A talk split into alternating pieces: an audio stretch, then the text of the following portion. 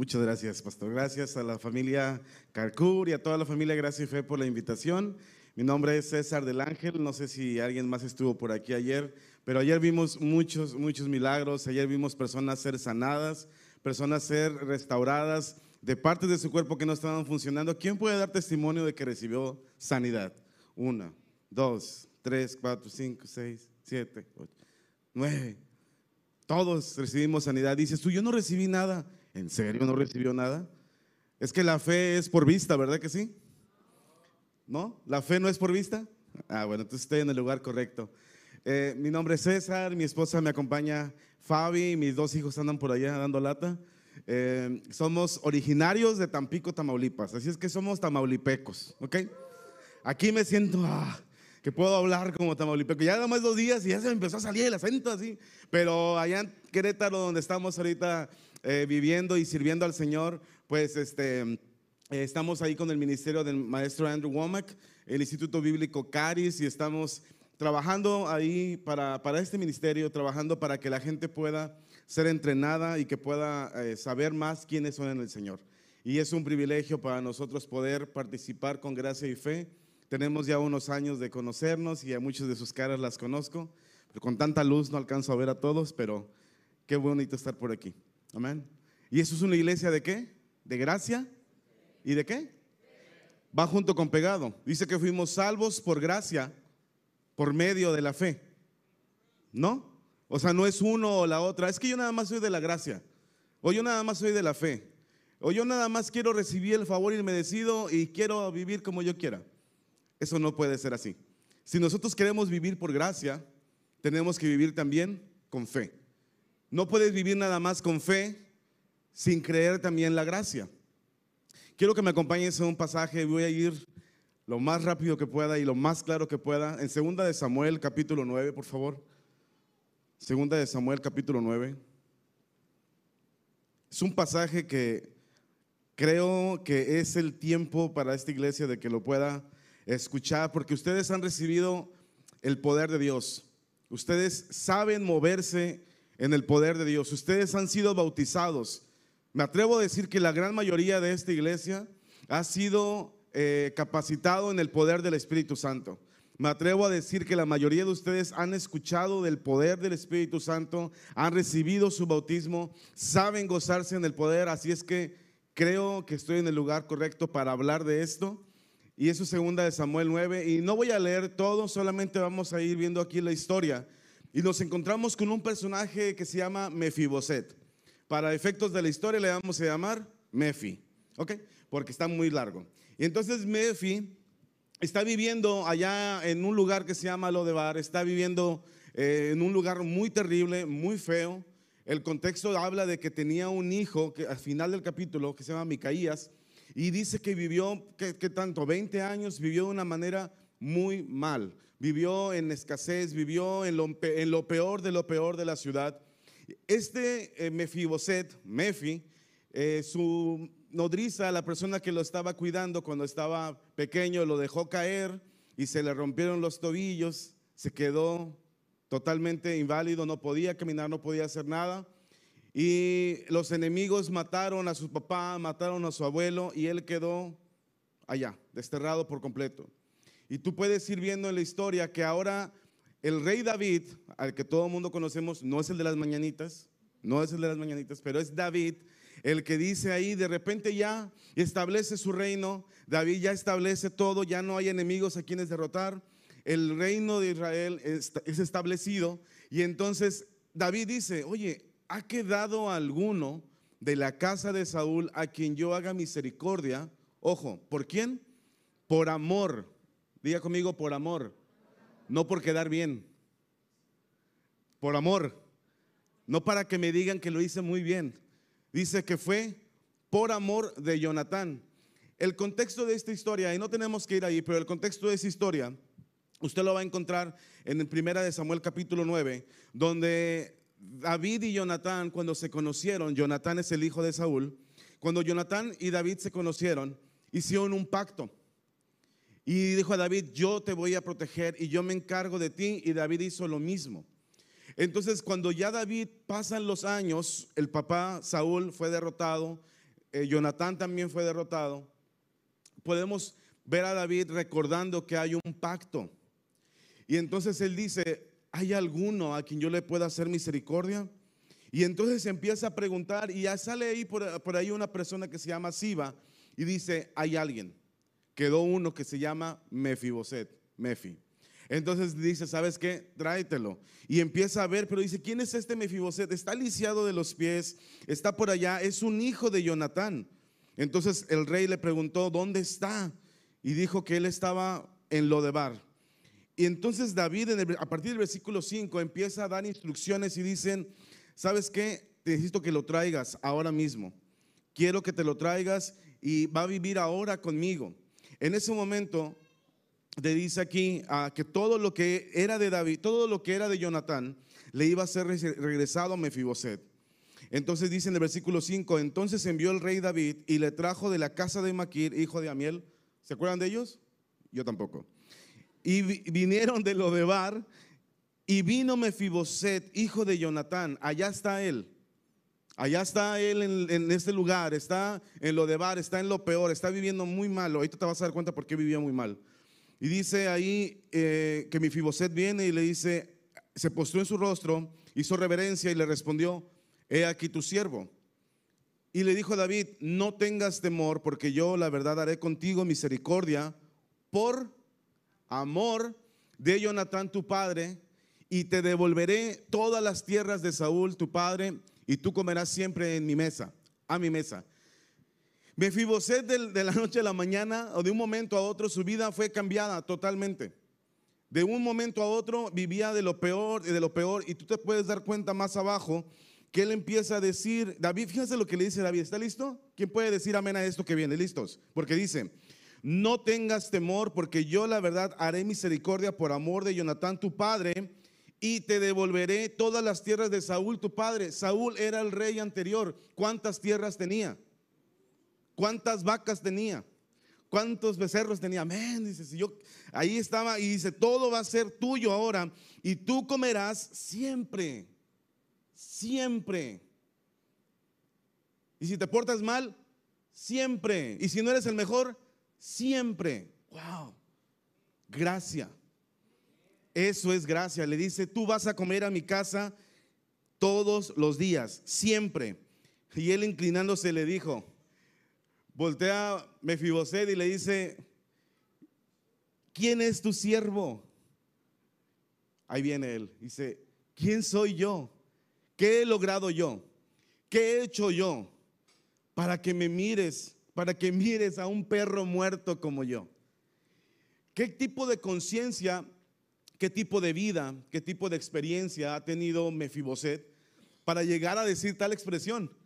Soy un perro muerto. ¿Alguna vez?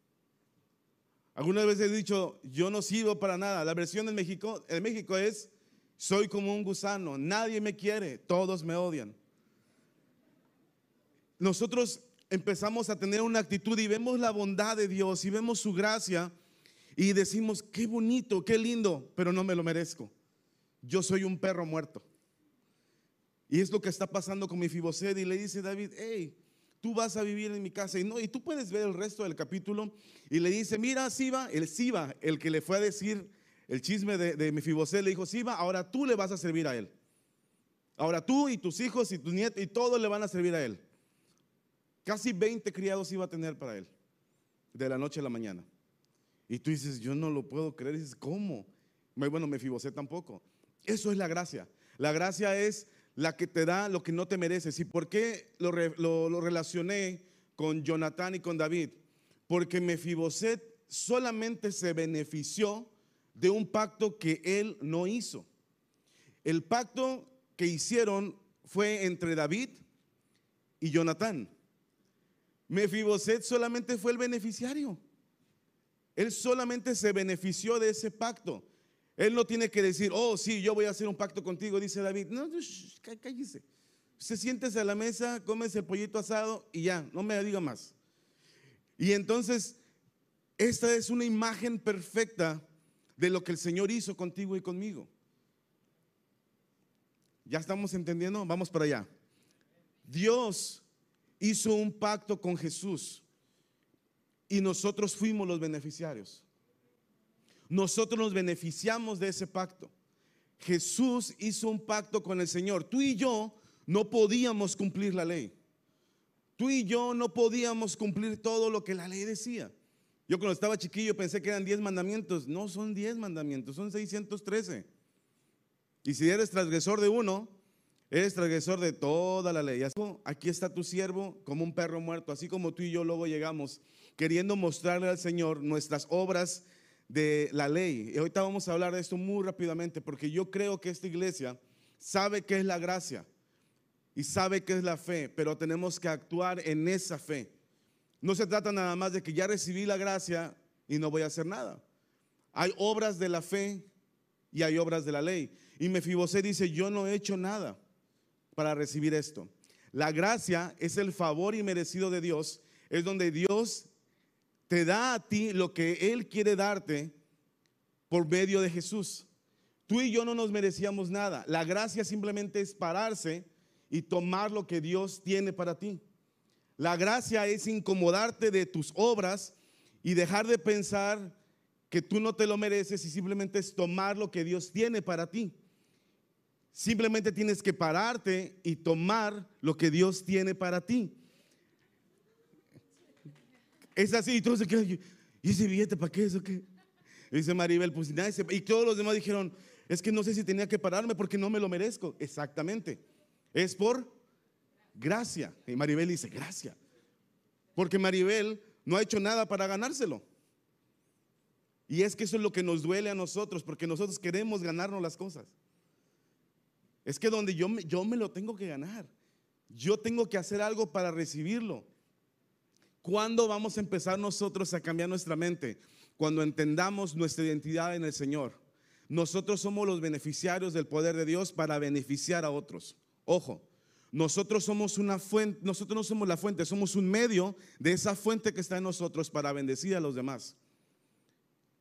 Y la gracia que Dios te dio a ti, ahora tú la puedes compartir con más personas. Otra vez. La gracia que Dios te dio a ti, la puedes compartir con otras personas. Mefiboset simplemente se sentó a la mesa y comió y se benefició de ese pacto. En el momento que tú y yo caemos en una mentira, el cuerpo de Cristo a través de los años, tengo 21 años de, creyente. No, no, yo sé que parezco 21 años de edad, pero no tengo 21. Tengo solamente 30. No es cierto, tengo 36. No puedo mentir, ¿verdad? En 21 años que llevo de cristiano, yo he visto esta idea muy arraigada en el cuerpo de Cristo, es que yo tengo que hacer cosas para servirle a Dios. Yo voy a servirle a Dios.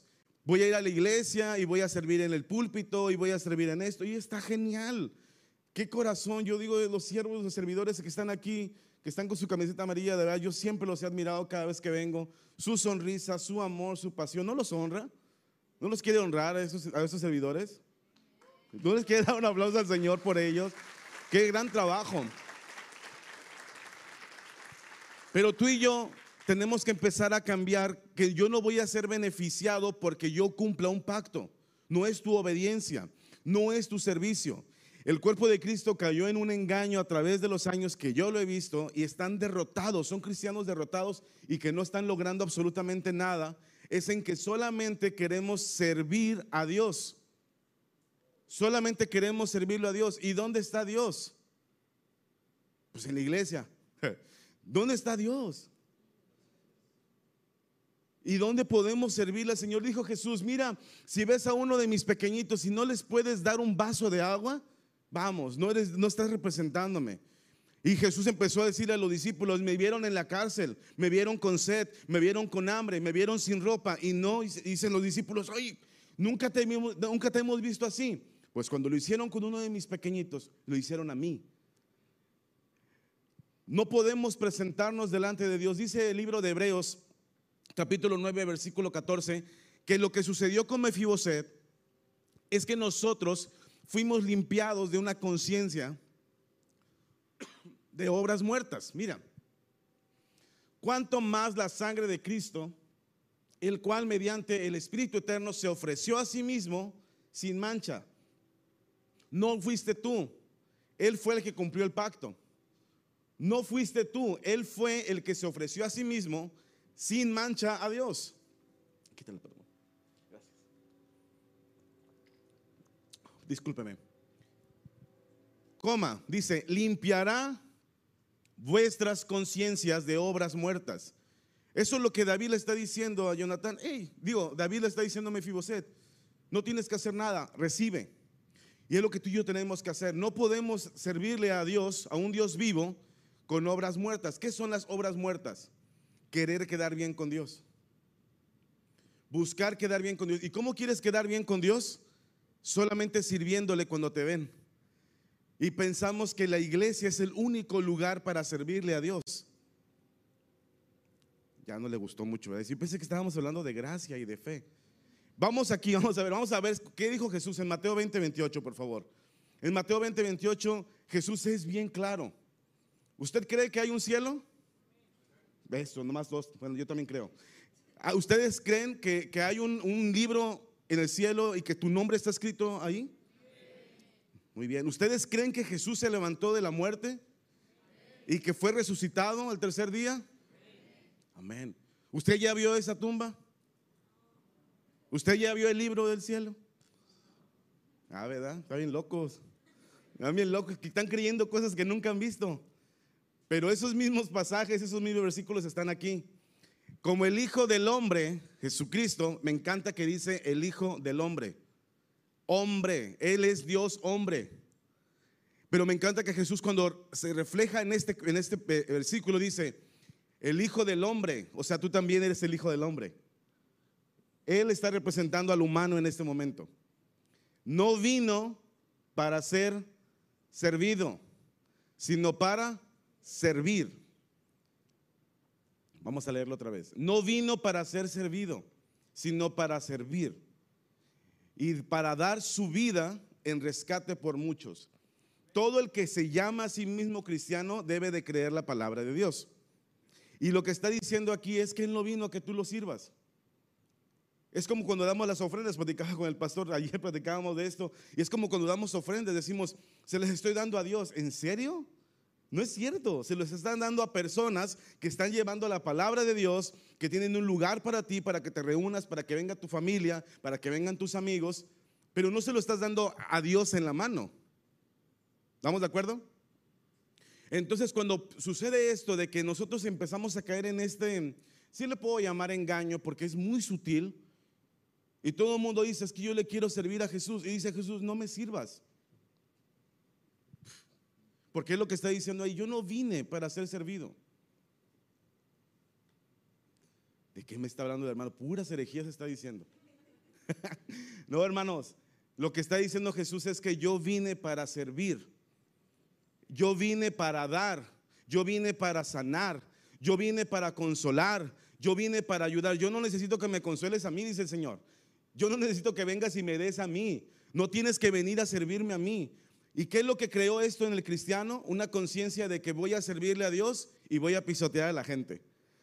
Voy a servirle al Señor y no me importa cómo trato a los demás. Es que yo voy a servir a la iglesia. Ajá, exactamente. Pero se nos olvida cuál es nuestra función. Que nosotros representamos a Jesús. Dice la Biblia que tal como Jesús es, somos nosotros en este mundo. Primera de Juan 4, 17 dice eso. Tal como Jesús somos nosotros en este mundo. ¿Jesús es pobre?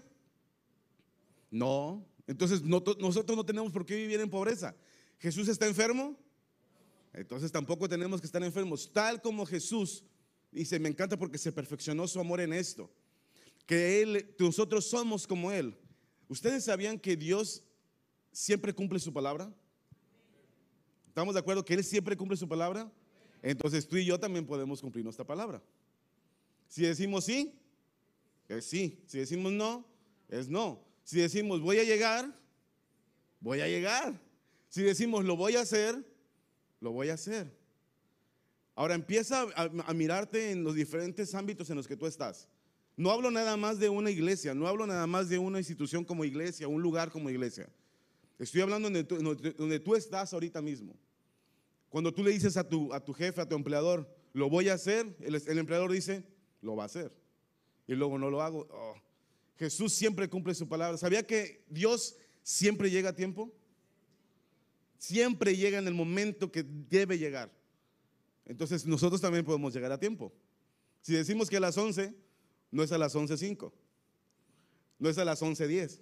Ah, ya no me gustó este mensaje, son muchas pedradas. Jesús dijo, yo no vine para ser servido, vine para servir a los demás. Y estas palabras las está diciendo Jesús casi a punto de ser crucificado. Dice, yo me voy a entregar, dice, yo voy a, me voy a entregar en rescate por muchos.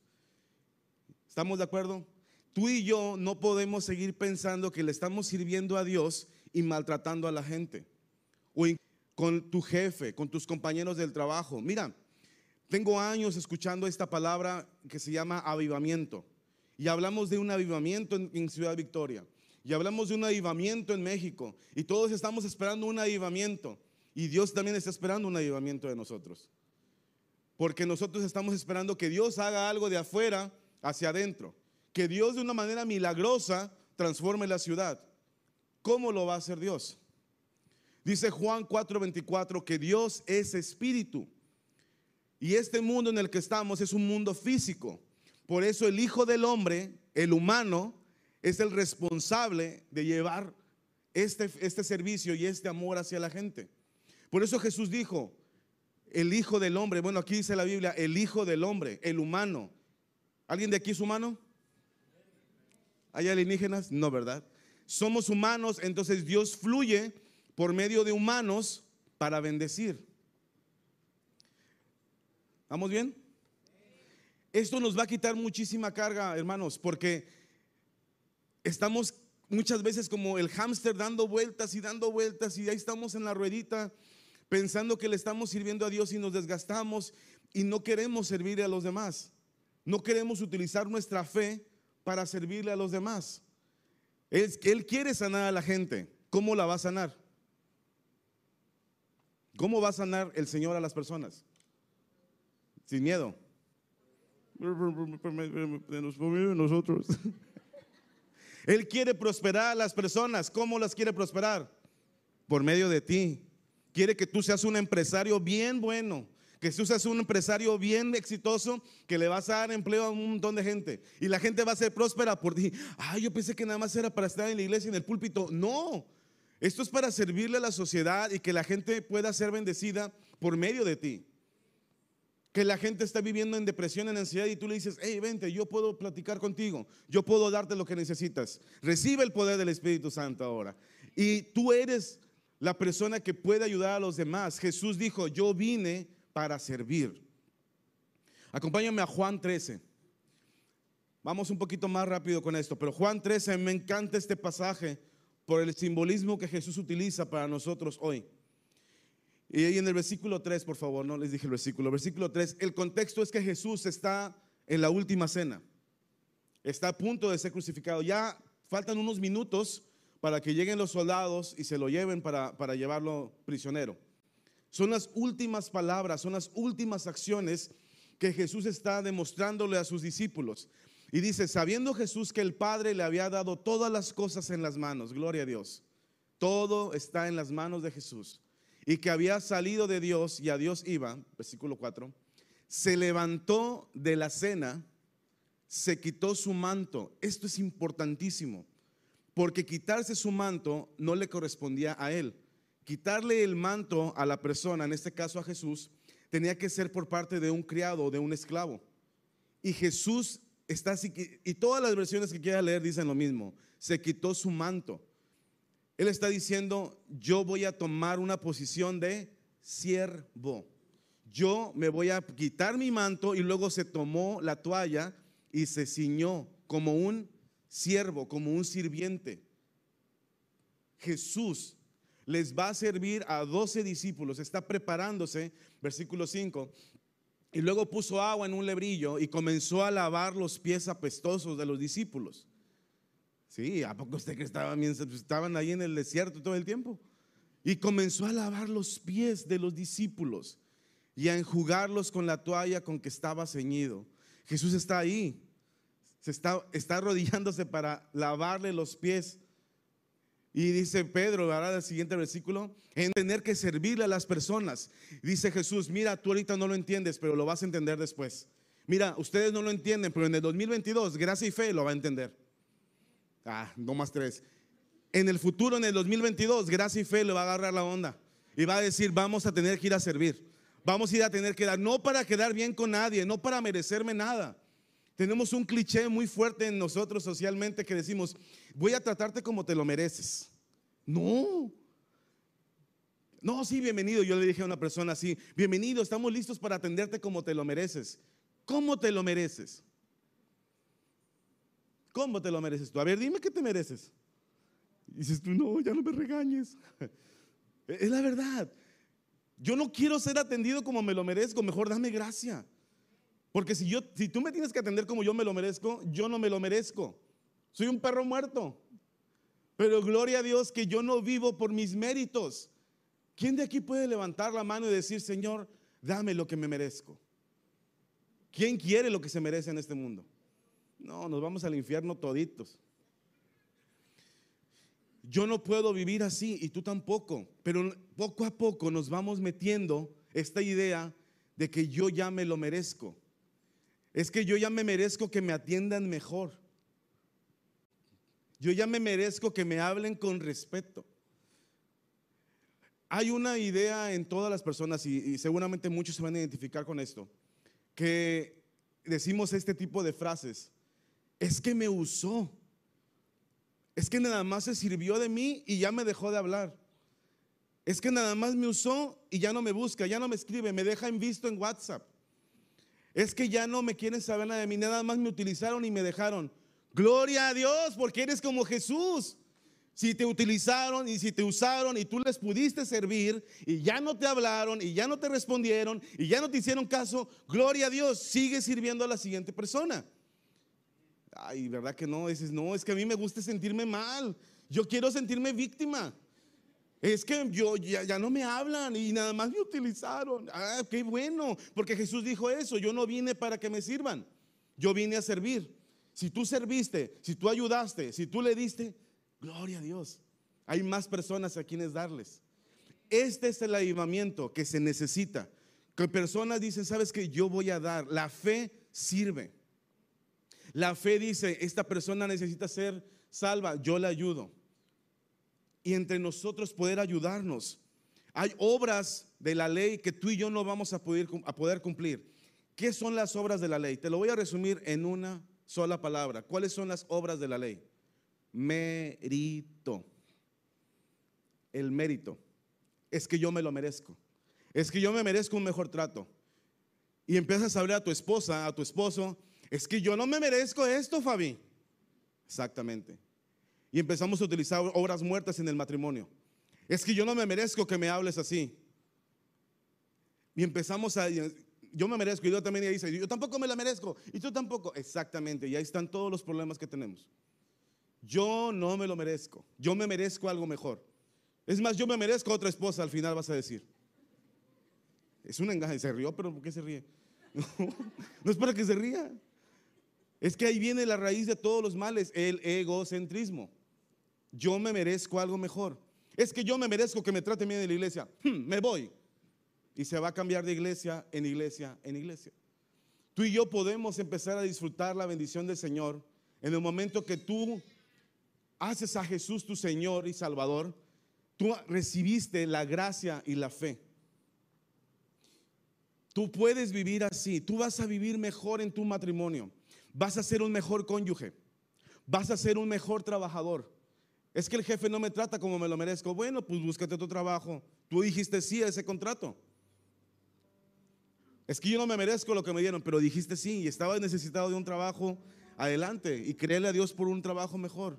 Pero deja esta actitud porque si no, nunca vas a poder servir a los demás. La mejor actitud que tú y yo podemos tener es servirle a las personas sin esperar nada a cambio. Jesús nos sirvió a nosotros sin esperar nada a cambio. Esta idea errónea de que yo le voy a servir a Dios sin servirle a las personas es incorrecta. No le puedes servir a un Dios vivo con una conciencia de obras muertas. Tú vas a dejar tus hábitos pecaminosos. Vas a dejar tus malos vicios, tus vicios que tienes, en los cuales dices, bueno, pues yo ya tengo la gracia y el amor de Dios, pero por amor, otra vez, por amor a la gente, yo no quiero tropezar a nadie. Por amor a la gente, yo quiero ser íntegro.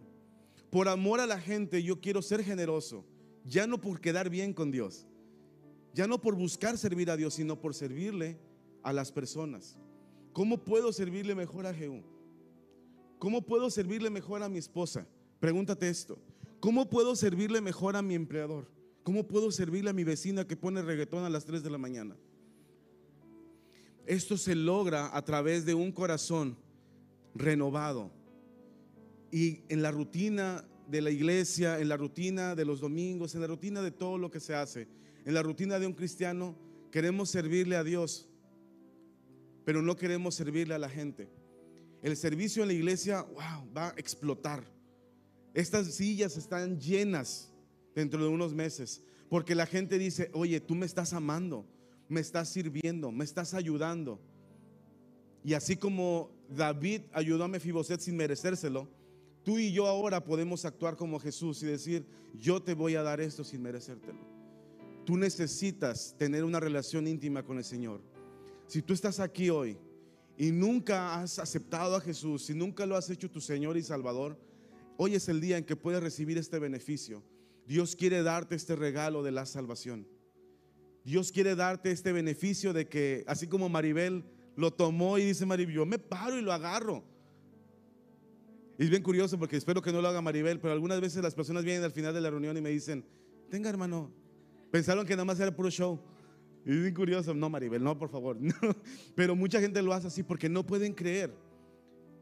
Es un beneficio tan lindo que no lo podemos creer. Pero Dios te lo quiere dar hoy. Esta salvación no te la mereces. Pero Él quiere que vivas bien.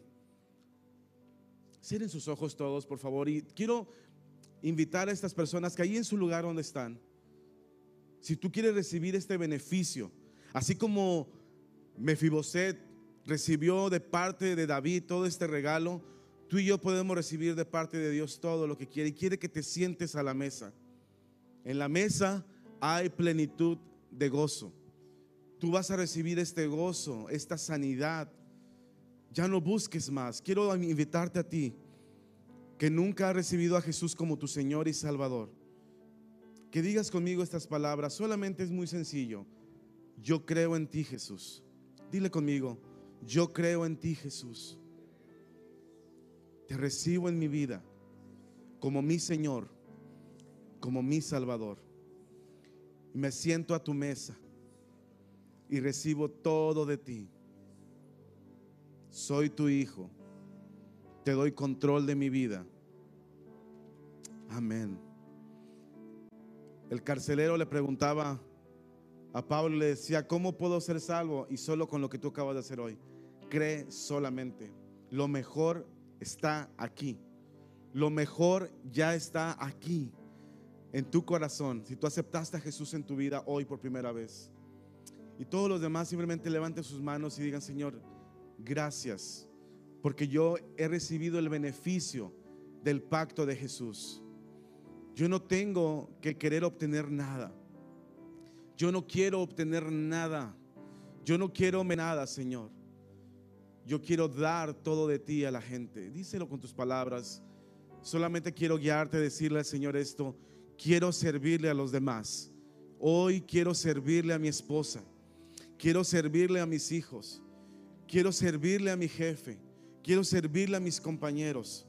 Quiero servirle a mis vecinos. Quiero servirle a mi ciudad. Este es el momento del avivamiento. Esta es la solución o esta es la respuesta al avivamiento. Servir a la gente con fe de que Dios está hablándonos y nos dio el ministerio de la reconciliación. Gracias Jesús. Muchas, muchas gracias, amado. Gracias Jesús.